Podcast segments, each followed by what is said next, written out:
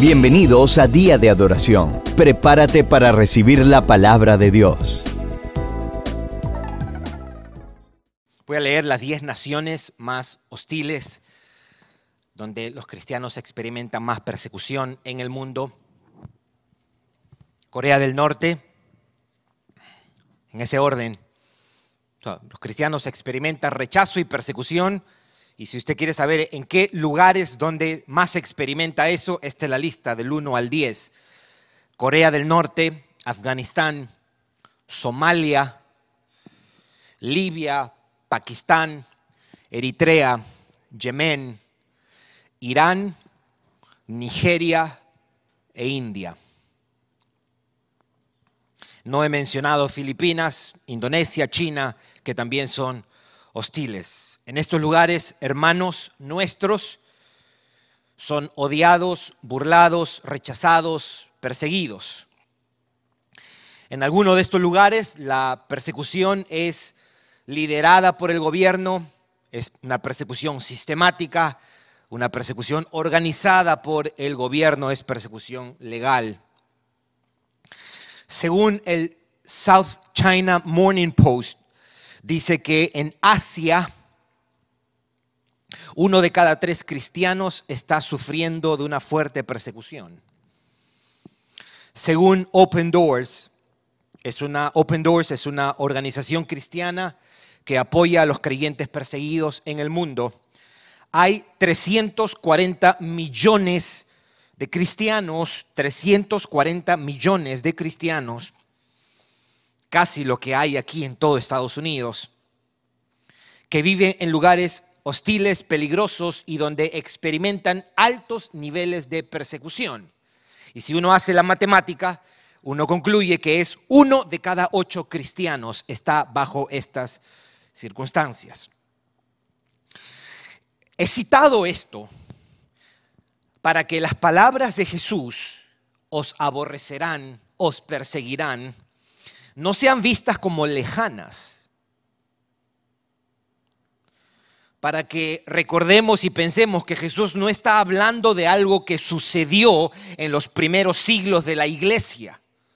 Él habla de algo actual, algo, esto es relevante, esto es una realidad para muchos cristianos en el mundo moderno.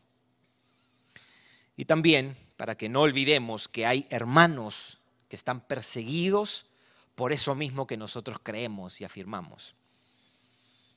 para tener un poquito de perspectiva al respecto.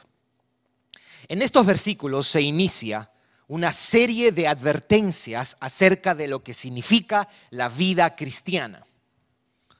Una sección que se está enfocando en la hostilidad, la enemistad que los cristianos experimentan en este mundo. Ustedes serán, Jesús lo dijo una y otra vez, odiados, resistidos, aborrecidos e incluso perseguidos por los hombres. Ahora, hemos leído al comienzo, desde los versículos 18 hasta el 27, pero este tema continúa hasta el capítulo 16, versículo 4 versículos. son 14 versículos que se está enfocando Jesús en esto, de que en este mundo a los cristianos los van a aborrecer y los van a perseguir. De eso es lo que quiero que hablemos. Eso es lo que vamos a estar hablando entre hoy y la semana que viene, aunque hoy día solamente quiero señalar a dos cosas desde este pasaje. Voy a señalar algo desde el versículo 18 y algo desde el versículo 19, 20 y 21. esas dos cosas voy a hacer hoy día. La semana que viene continuamos, abundamos un poquito más acerca de esto que Jesús está hablando, acerca de la persecución, el aborrecimiento, la hostilidad que experimentamos o experimentan siempre los cristianos desde el nacimiento de la iglesia. Y al final, al final, esto es un sermón que voy a hacer dos partes primero, y al final, unas palabras respecto a qué tiene que ver esto con lo que ha venido diciendo hasta el versículo 17. Versículo 17 le debo recordar que dijo, esto os mando que os améis unos a otros. ¿Qué relación tiene esto de amarse unos a otros con lo que ahora va a empezar a enseñar? esas son las tres cosas que voy a mencionar hoy día. ¿Qué es lo primero que Jesús dice? Obviamente les está hablando de la persecución, la hostilidad, los van a aborrecer, pero él deja claro algo. Él dice, a mí me han aborrecido antes que a ustedes. A mí me han aborrecido antes que ustedes. Leamos el versículo 18. Si el mundo os aborrece, sabed que a mí me ha aborrecido antes que a vosotros. Cristo fue despreciado, Cristo fue desechado y burlado por los hombres. Su familia fue indiferente hacia él, incrédula con él, burlona y sarcástica con él. Los judíos lo despreciaron, los escribas lo cuestionaron, los fariseos, los sacerdotes y los saduceos lo resistieron y lo odiaron. Cristo fue tratado con desprecio por los hombres. A mí me han aborrecido antes que a vosotros. Lo cuestionaban cuando perdonaba pecados, por ejemplo. Lo cuestionaban cuando hacía milagros en día de reposo. Se molestaron con él porque le dio vista a un ciego en Juan 9. Se indignaron con él cuando resucitó a Lázaro. Y el día que él libró al endemoniado Gadareno, le pidieron que se fuera de la ciudad. A Cristo lo aborrecieron antes que a sus discípulos. Solo quiero leer un par de, un par de textos, ya cuando Jesús está arrestado. En Lucas 22, escuche qué es lo que dice. Y los hombres que custodiaban a Jesús, que lo guardaban, que lo vigilaban, se burlaban de él y lo golpeaban. Lo golpeaban. El texto dice que le vendaban los ojos a Jesús, le vendaban los ojos y le golpeaban en el rostro y le preguntaban diciendo, profetiza, ¿quién te golpeó?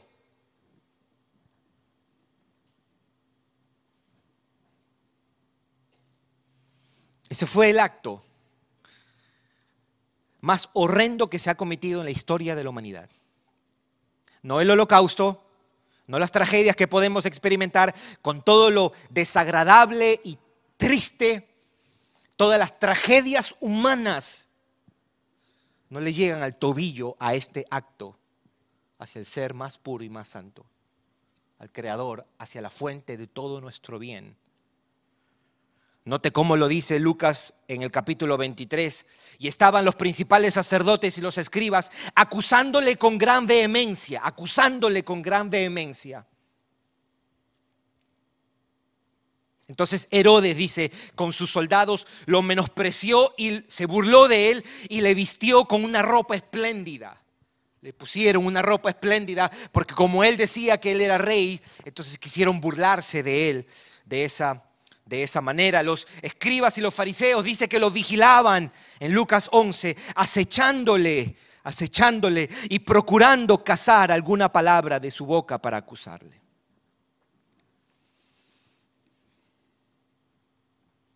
Isaías, el profeta Isaías, expresa ese rechazo con las siguientes palabras. Usted se va a recordar despreciado y desechado entre los hombres, varón de dolores, experimentado en quebranto. Por eso Cristo le dijo a sus discípulos, si el mundo os aborrece, sabed que a mí me ha aborrecido antes que a vosotros. Los hombres aborrecieron, odiaron y resistieron a Cristo. Dos. Ahora Él no solo dice, a mí me aborrecieron antes que a vosotros, ahora Él dice, a ustedes los van a aborrecer porque me aborrecen a mí. Versículo 18 nuevamente dice, Si el mundo os aborrece, sabed que a mí me ha aborrecido antes que a vosotros. Note qué es lo que dice en el versículo 20. En el versículo 20, él dice, el siervo no es mayor que su Señor. Si a mí me han perseguido, también a vosotros os van a perseguir. Si han guardado mi palabra, que no pasó, también guardarán la vuestra. Por eso es que los hombres muchas veces no guardan la palabra que le damos porque no guardaron ni del mismo Cristo sus palabras. El versículo 21 dice, todas estas cosas os harán por causa de mi nombre. Eso es lo que él está diciendo. A ustedes los van a aborrecer porque me aborrecen a mí.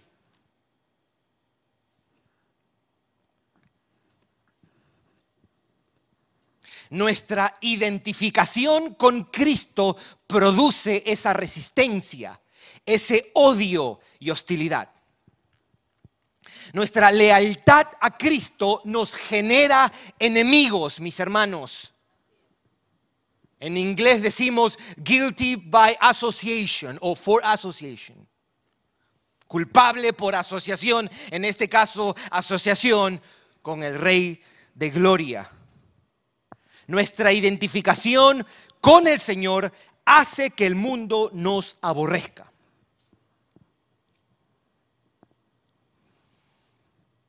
Escuche estos textos. No es la primera vez que lo dice. Mateo 10, 22, escuche cómo lo dice. Y seréis aborrecidos de todos por causa de mi nombre. Eso es Mateo 10, 22. Y seréis aborrecidos por todos por causa de mi nombre.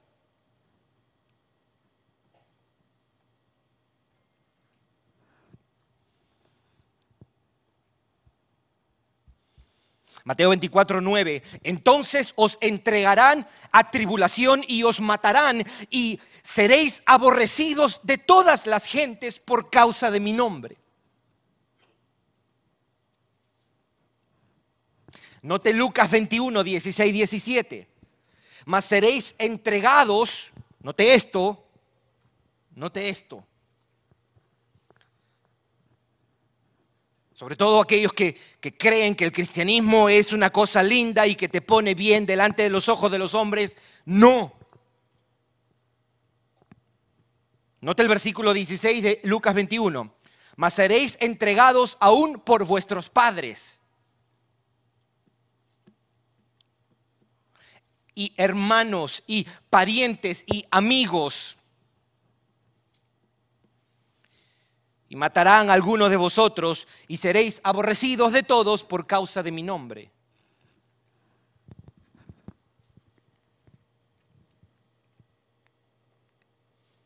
La vida cristiana tiene algo que añade a la dificultad de vivir en un mundo caído. Porque todos sabemos que los inconversos también sufren, ¿verdad? Y él Primeramente porque están viviendo en un mundo caído. Estamos viviendo en un mundo caído. Pero hay una clase de sufrimiento que es única del cristiano. Y es que el rechazo de los hombres hacia Cristo lo vuelcan hacia nosotros. La resistencia que los inconversos tienen hacia Cristo, ellos lo expresan y lo vuelcan hacia nosotros como no ven al Cristo resucitado, pero sí ven a sus seguidores, esa incredulidad lo dirigen hacia nosotros. Esa enemistad lo dirigen hacia nosotros, ese rechazo lo dirigen hacia nosotros. No ven a Cristo ellos, pero ven a quienes se identifican con Él. Yo pensaba en esto y decía, ¿Cómo es posible que no creamos que los hombres odian a Dios? Esa resistencia que los hombres nos dan es para muestra un botón. Es la evidencia, los hombres son enemigos de Dios. Están enemistados con el Dios que los creó. nuestra identificación con Cristo nos genera enemigos.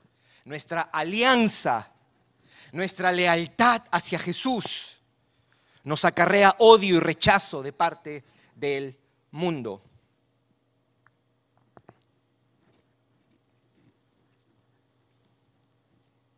Ahora bien, para nosotros los cristianos de Occidente, el grado de persecución y odio que experimentamos aquí, al menos en gran parte de América, no compite con el grado de resistencia o persecución que muchos hermanos nuestros sufren en otros lugares. Ni se asoma. Yo creo que ahí tenemos una razón más para dar gracias a Dios. Pablo decía, dar gracias en todo y por todo. Bueno, uno puede dar gracias de que esta persecución, odio y resistencia que experimentan o que experimentamos nosotros aquí en Occidente no ha sido lo mismo que experimentan muchos hermanos nuestros en distintos lugares. Pero aún así, aún así, no deja de ser real la resistencia que el cristiano experimenta en el mundo. No deja de ser real la hostilidad y el odio de parte de los hombres en cualquier parte del mundo. hay tres categorías, ¿no? O te rechazan, o te odian, o te persiguen. Al final te matan. O te rechazan, o te odian, o te persiguen. Por nuestras convicciones, por nuestros valores cristianos, por nuestras ideas respecto a distintos asuntos, por ejemplo, por nuestro mensaje, el mundo nos rechaza, nos odia o nos persigue.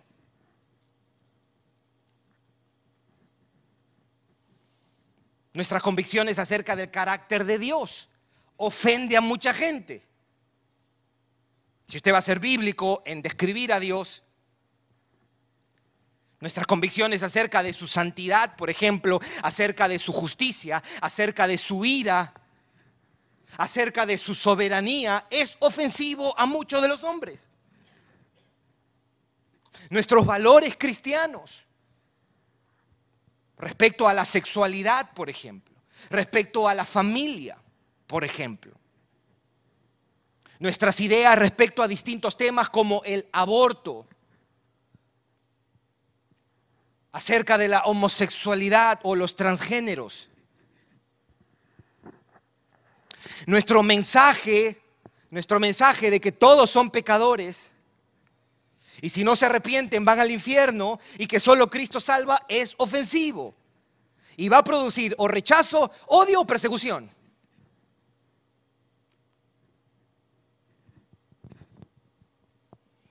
Jesús dice, si el mundo os aborrece, sabed que me ha aborrecido a mí. Y después dice, por eso el mundo os aborrece. Por eso el mundo os aborrece. Ese rechazo el cristiano lo, lo percibe desde todas formas de incredulidad.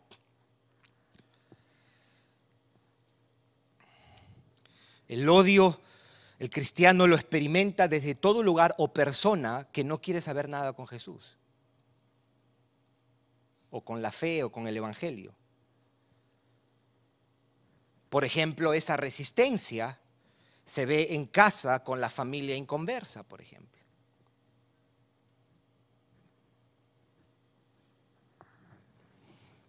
Esa enemistad hacia Cristo también la vamos a sentir de parte de nuestros familiares no cristianos. Esposos, hijos, hermanos o padres inconversos.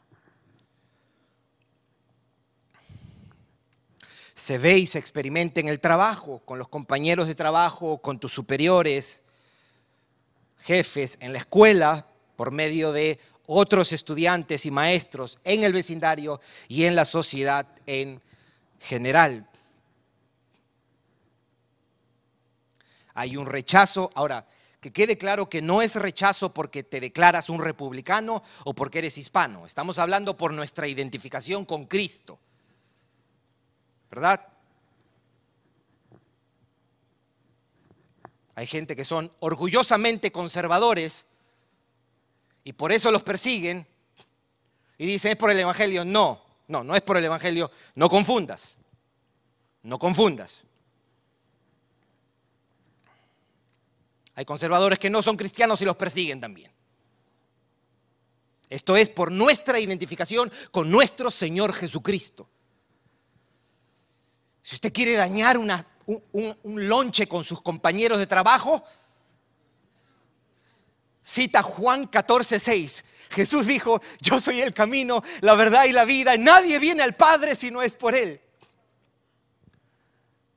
Le va a dar digestión a esa gente. Pero son por esas cosas. Son por esas cosas. El cristiano puede llegar gozoso porque sabe que su Salvador lo ha perdonado, va al cielo y ese gozo le da alergia a los hombres del mundo. o tu santidad de vida los expone.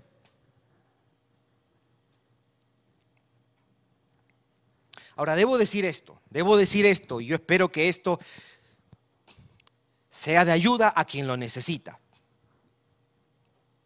Porque usted pudiera decir, oye, la verdad es que todo lo que tú estás diciendo nunca lo he experimentado y doy tantas gracias a Dios por eso. Yo daría gracias, pero no solamente daría gracias. Yo preguntaría, hmm, hay 50 personas en mi trabajo y ninguno me odia. ¿Se equivocó Jesús o no hizo esa excepción? Hmm. Respuesta sería, que mientras más seria es nuestra relación con Cristo, mientras más real es nuestra fe en Él, más rápido seremos resistidos. Saca tu cálculo. Mientras más radical es nuestro amor por Cristo, más rápido nos van a odiar.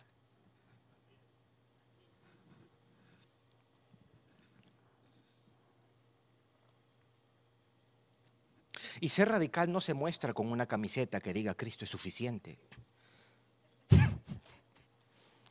Toma mucho más que eso. Toma mucho más que eso. Toma decirle a tu jefe que te está diciendo tienes que mentir para sacarlo rápido y tú decirle,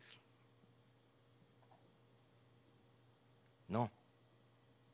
Bueno, entonces te voto.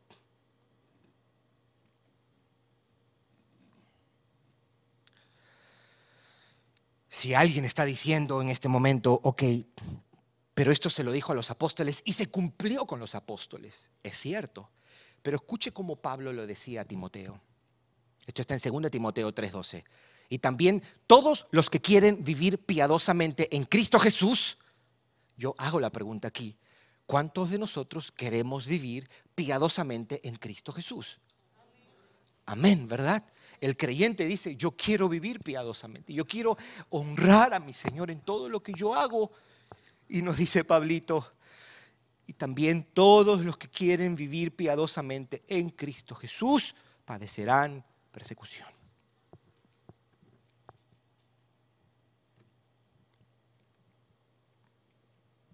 Mientras más genuino es nuestro amor por Cristo, mientras más viva y diaria sea nuestra devoción, más rápido nos van a odiar, mientras más seria y real es nuestra identificación con Cristo, más los hombres nos van a rechazar.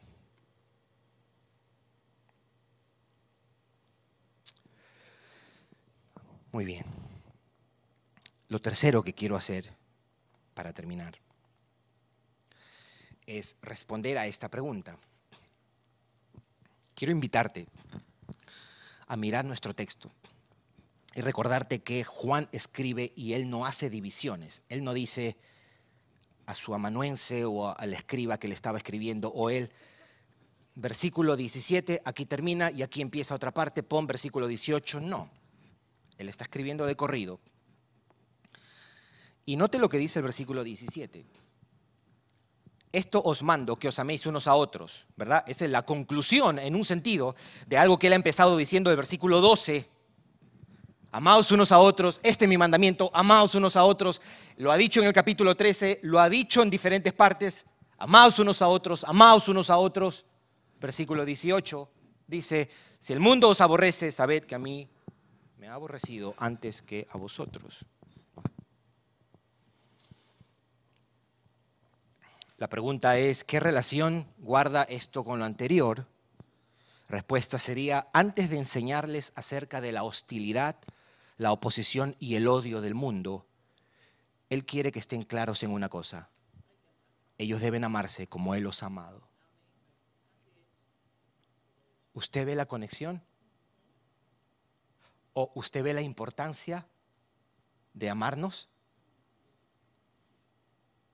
En este mundo van a ser perseguidos, odiados, aborrecidos, rechazados, y el amor fraternal será de ánimo y consuelo para resistir.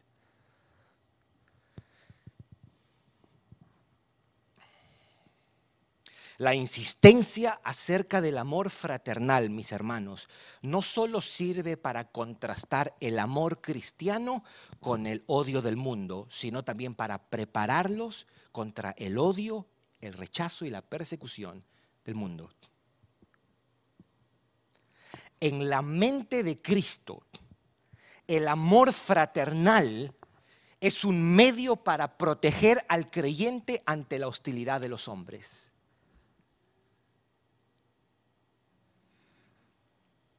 El odio o el desprecio de los incrédulos, el rechazo de los inconversos contra nosotros los cristianos puede ser enfrentado por medio del amor entre nosotros. Por eso creo desde estas palabras que el compañerismo cristiano debe ser mucho más que un barbecue, mis hermanos o mucho más que amistades para pasarla bien o irnos de vacaciones. Y nada malo con los barbecue, y nada malo con pasarlo bien, y nada malo con irnos de vacaciones. Pero no lo dejemos ahí. ¿Por qué? Porque mis hermanos son instrumentos de Dios para mi bien, para ayudarme a resistir el odio del mundo. Son medios de gracia para consolarme ante la hostilidad o para recordarme que no estoy solo y que soy muy amado.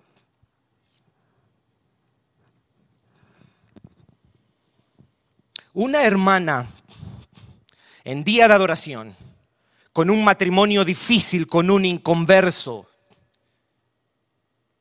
Debe encontrar hermanas aquí que la aman, que la animan y en quienes se apoya. Un creyente que tiene familiares no creyentes y experimenta indiferencia de parte de ellos, resistencia, cuestionamiento y rechazo por su fe, debe encontrar en el afecto de sus hermanos las fuerzas, el consuelo, el descanso y el alivio de Cristo.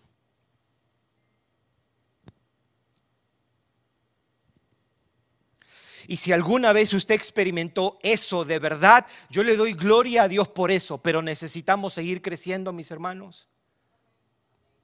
Necesitamos seguir creciendo.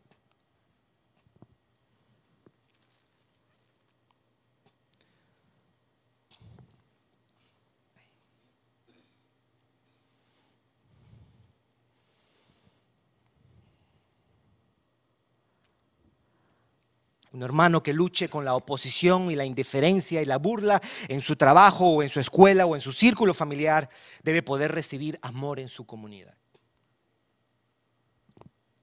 El cristianismo es para valientes, mis hermanos.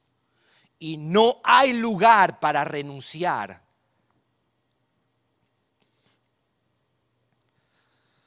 Seguramente alguno de ustedes ya ha visto alguna de las entrevistas a Robert O'Neill. Robert O'Neill fue el Navy SEAL que le disparó a Osama Bin Laden. Él ha escrito un libro y demás, y él está contando, estuvo, um, él fue parte del Team Six de los Navy SEALs, del equipo 6 de los Navy SEALs. Y él cuenta el entrenamiento que se llama BUTS, que son seis meses, y después uh, Hell Week, un entrenamiento extremadamente, el más duro, él dice, de todo el mundo, duermen tres horas al día Son seis días, intenso entrenamiento, intenso entrenamiento.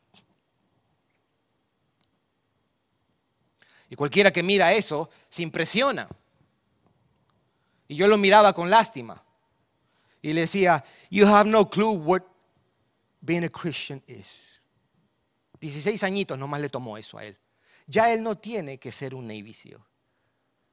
Y aquí estoy yo, Gerson Morey, un creyente que el Señor salvó el año 99 y yo no tengo la ventaja de decir, Señor, ya ahora me retiro.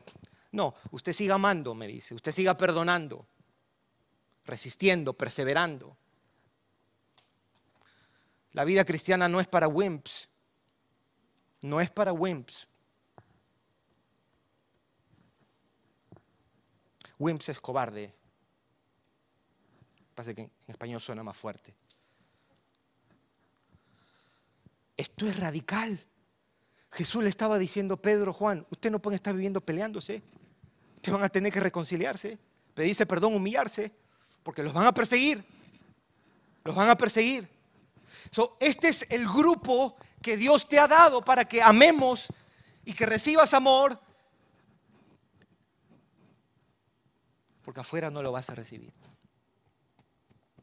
¿Usted se ha puesto a pensar en eso, mis hermanos? Jesús le está diciendo a sus discípulos, ámense como yo los he amado, ámense unos a otros. Ah, by the way, los van a perseguir, más les vale que se amen. Más les vale que se amen. ¿Usted se da cuenta de la implicación de esto, mis hermanos?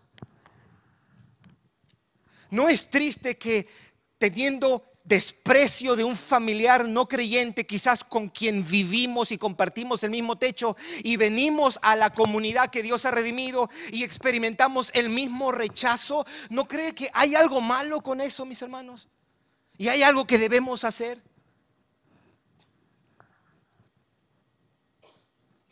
Primero llorar. Llorar porque si usted dice, sí, es verdad lo que dice el pastor, aquí a mí nadie me ama, aquí esto, esa no es la actitud correcta, mi amado hermano, mi amada hermana. La reacción de alguien que entiende el valor de esto es, Señor, yo quiero estar a la altura de esto, yo quiero amar, yo quiero perdonar. Sí, me está costando, hay veces que cuesta y cuesta muchísimo, mis hermanos. Pero para nosotros no es una opción decir déjame estar a la distancia nomás. No es una opción. No es una opción, mis hermanos.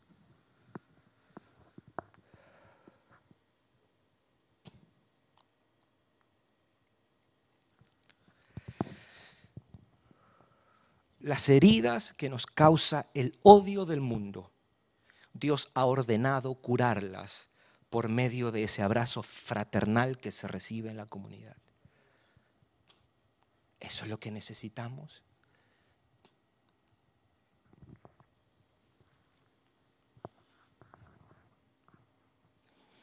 A los miembros en el, día de la entrevista les digo algo que lo creo con todo mi corazón desde 1 Corintios capítulo 12, versículo 25, 26, 27.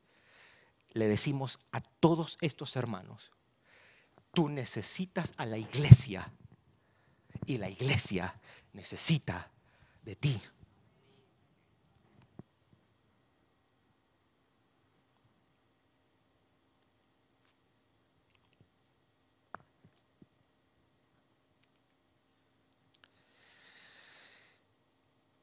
Parece que la pandemia probó que no estamos listos para una persecución, ¿verdad? Porque la pandemia fue sálvese quien pueda. ¿Usted sabe cuánto dolor me da que hermanos tienen dos años sin venir a la iglesia?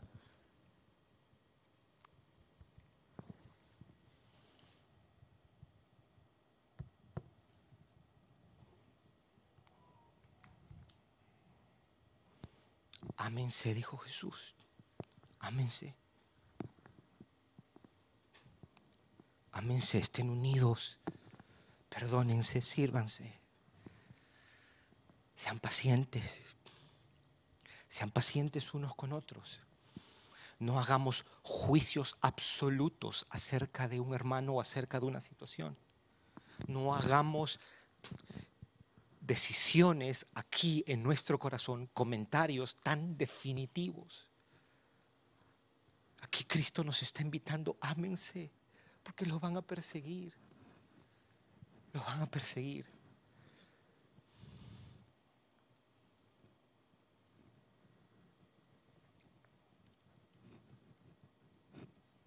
¿Será que la iglesia en América necesita una persecución?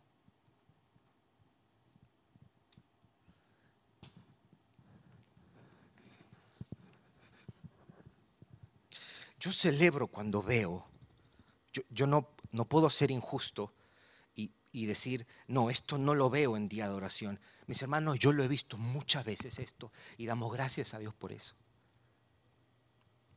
Pero vaya que nos falta. Vaya que nos falta. Porque el estándar está muy alto.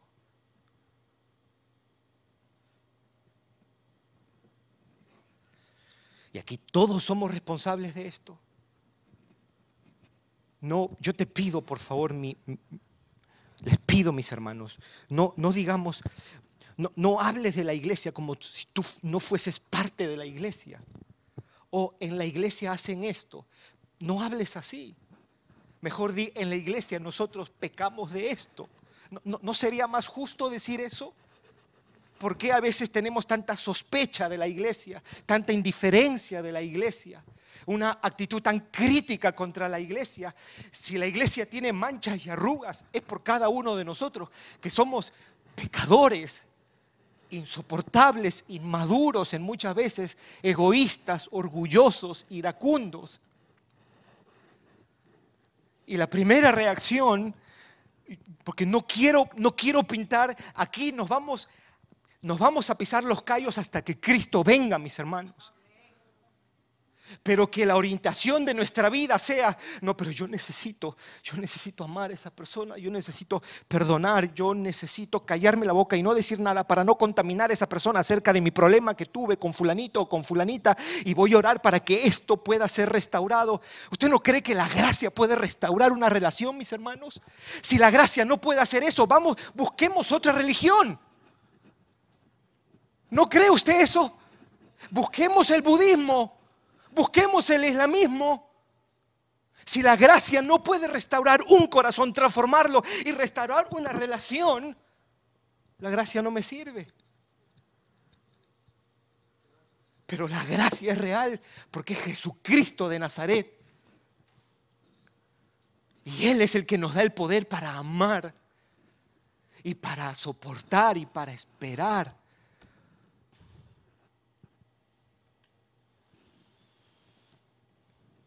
Hay oraciones que Él sí responde. Quizás no la casa más grande o el carro o el mejor trabajo, pero cuando yo le pido, Señor, ayúdame a perdonar, a humillarme, a amar a este hermano, ayúdame, te lo pido.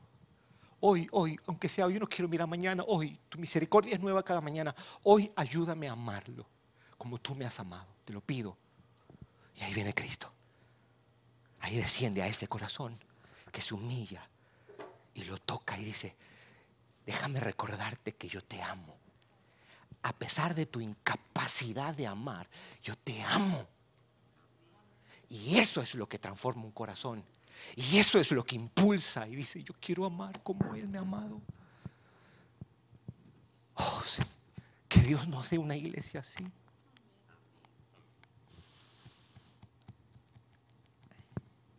Yo no quiero, yo sé que esto, es el mundo. Esto es el mundo y aquí yo no quiero pintar una, una foto romántica de esto.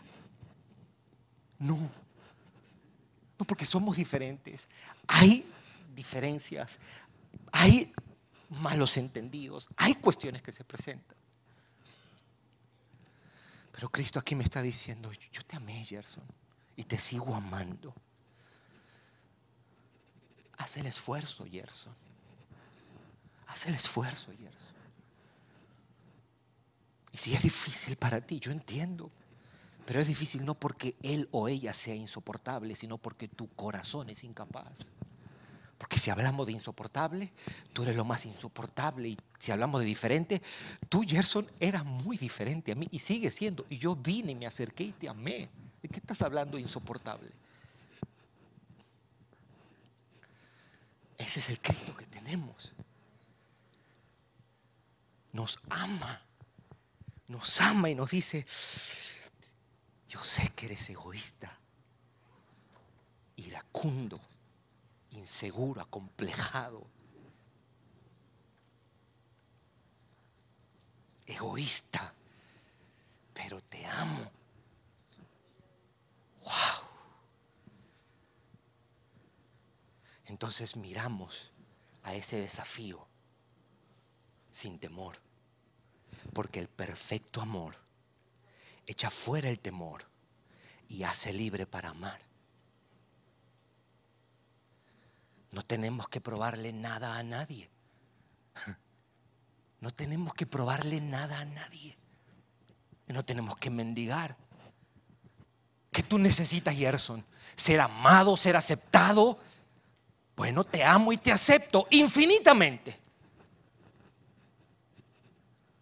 Entonces yo voy y digo, ok, yo puedo amar aquí. Yo puedo amar aquí. Yo puedo esperar aquí. Yo puedo ofrecer paciencia, compasión, misericordia. Para un creyente, mis hermanos, su comunidad debe ser un lugar de refugio. Un lugar de refugio.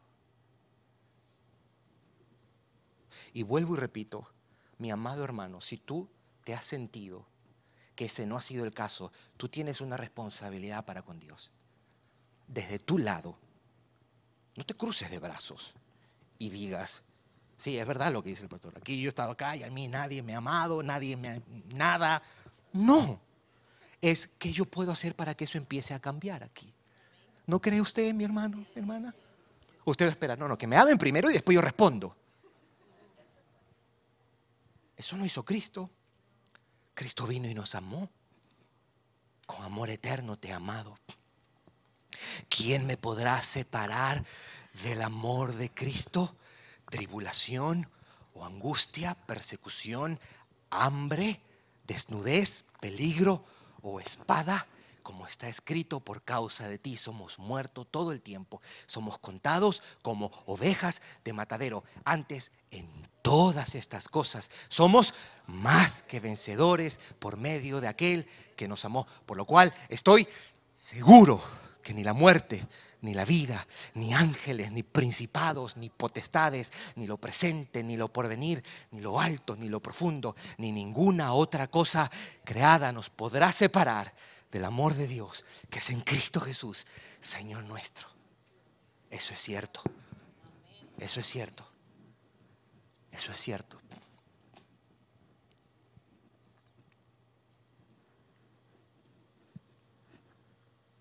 No hace falta ser un profeta para decir, se acercan tiempos difíciles para la iglesia. El Señor me dice que le diga esto. Really, ya está acá.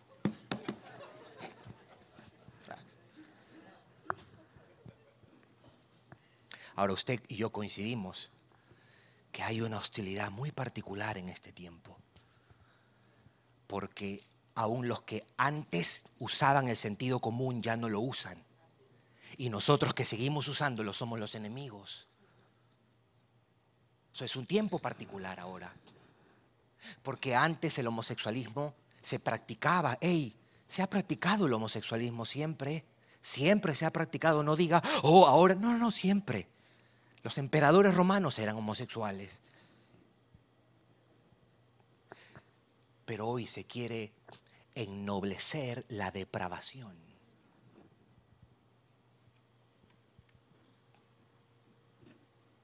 Y hablo del homosexualismo porque usted no ve adúlteros en la University Drive diciendo, tengo derecho de usar mi cuerpo. No, el adúltero no hace eso. Queremos naturalizar la depravación.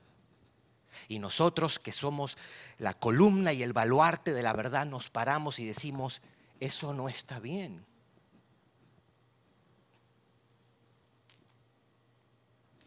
Ya nos dio Él. Nos dijo, tengo la receta para el día de la persecución.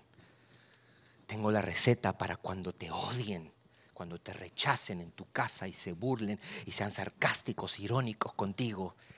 Anda a tu iglesia y recibe ese abrazo. Oh, si pensáramos así.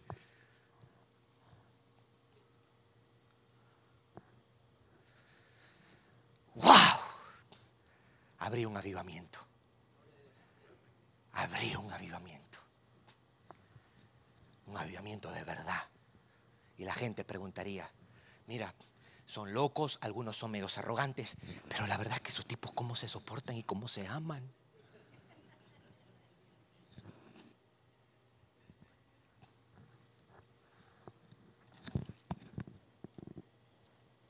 ¿Qué puedo hacer?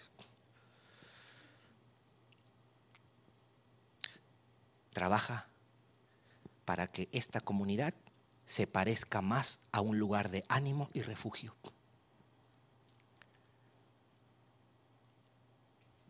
Por lo menos podemos hacer eso, ¿no? O tratar. Si el Señor, digamos, si, si tú eres de los que mira el vaso medio lleno y aquí los que mira el vaso medio vacío, el medio lleno. No, no, la verdad es que yo he experimentado eso acá y yo sé, yo sé que aquí hay hermanos que han experimentado pueden decir, oye, verdad, esta es mi comunidad. Nos amamos aquí y me han ayudado y hemos estado. Y está aquel que se enfoca y dice, mm, ok, pero ambos podemos decir, vamos a hacer que este lugar se parezca más a un lugar de refugio y que mis hermanos y mis hermanas se sientan aceptados, amados. Vamos a orar. Gracias por escucharnos. Para recibir esta y otras enseñanzas, visita diadeadoración.org. Hasta la próxima.